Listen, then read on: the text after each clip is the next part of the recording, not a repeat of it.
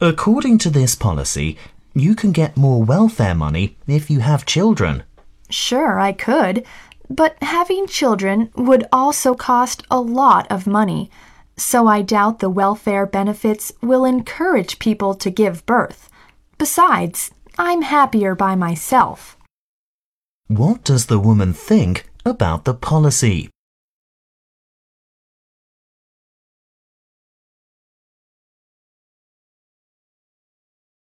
In a marriage, do you think one person should handle money or both? I think it's easier for one person to deal with money. Take my parents, for example. My dad had some pocket money, and the rest of his salary went into the bank for my mum to pay the bills with. It never failed once. According to the man, how should a family deal with money?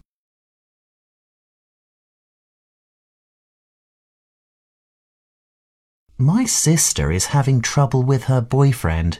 He wants her to sign an agreement on money problems before they get married. I can see why. Well, I wouldn't have married you if you had asked me to sign such an agreement. My parents would have gone mad. What is the relationship between the two speakers? How can you afford such nice things on your salary? Something must be going on here. Okay, I'll be honest with you, but you can't tell anyone else. I've been burning the midnight oil for another company. They pay me very good money. What can we learn about the man? I'd like to buy a new car, but this model is too expensive. How about loaning some money from your uncle? It's better than borrowing money from the bank because you will have to pay higher interest to the bank. What does the woman suggest the man do? That's a beautiful new coat, Jessica. Is that real leather? Yes, it is. I found it in a sale last week for only $180. I just couldn't resist. $180? How can you afford that kind of purchase as a college student? Back when I was beginning college, it was a struggle to afford tuition, books, and food. No problem. My student loan just came in for this term, so I have plenty of money to spend.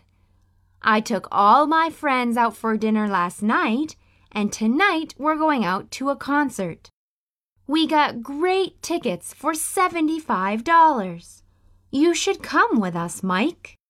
Thanks for the invitation. Um, I'll have to pass. I need to prepare for my class. Jessica, $75? You'd better learn to be more careful with your money. What will you do if you run out of money before the end of the term? I'll just call my mom. She loves to send me money. She saved up for college for me from when I was young. She said I should really enjoy my college life. So I am. Okay, well, I've got to go. Jessica, I may be an old family friend of over 15 years, but here at the university, I'm the graduate teaching assistant in your freshman biology class. So don't forget to study for the exam this Thursday. Okay, bye. Question 1. What is this conversation mainly about? Question 2. What did the woman do last night? Question 3. Where did the woman get the money? Question 4. What is the man?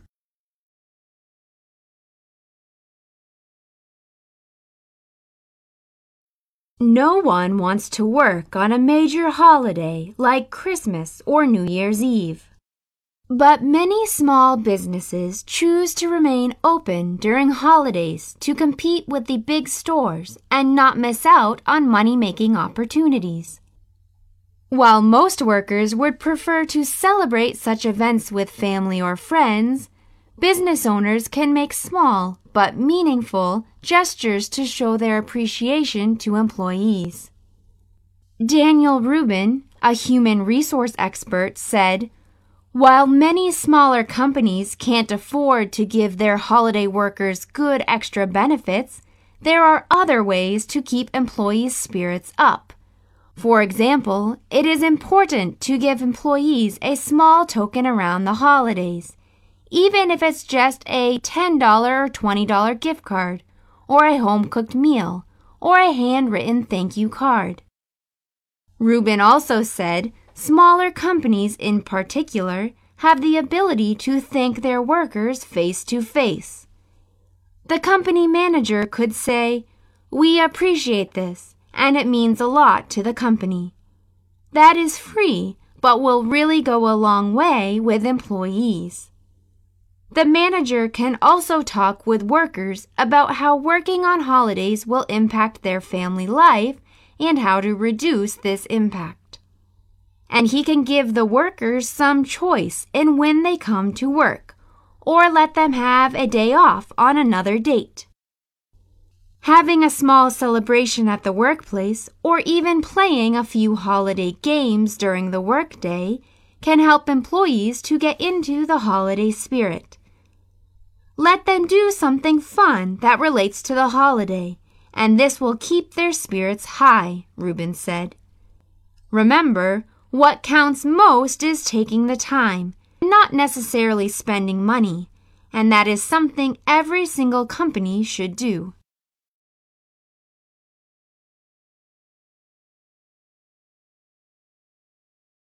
Question 1. What is this passage mainly about? Question 2.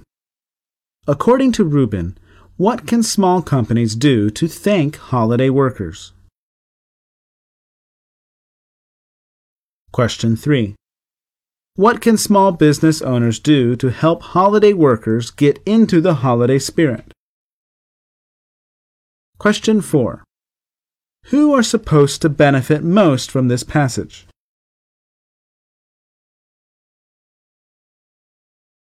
According to a new study, Happiness in life has more to do with respect and influence than wealth.